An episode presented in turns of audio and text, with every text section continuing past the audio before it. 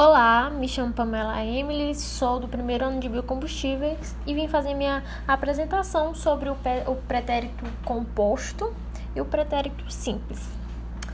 É, diferente do português, o espanhol tem dois tempos verbais para o passado. Vamos começar a falar sobre o pretérito perfeito composto. Ele é utilizado de uma forma composta e é utilizado dois verbos, o verbo haber no passado e o particípio do verbo da ação. Exemplo, eu falei a frase. É, ela está no passado. Yo he hablado.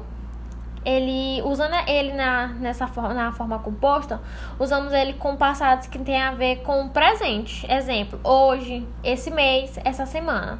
É assim que usamos o, o pretérito perfeito composto. Agora, vamos falar sobre o pretérito simples.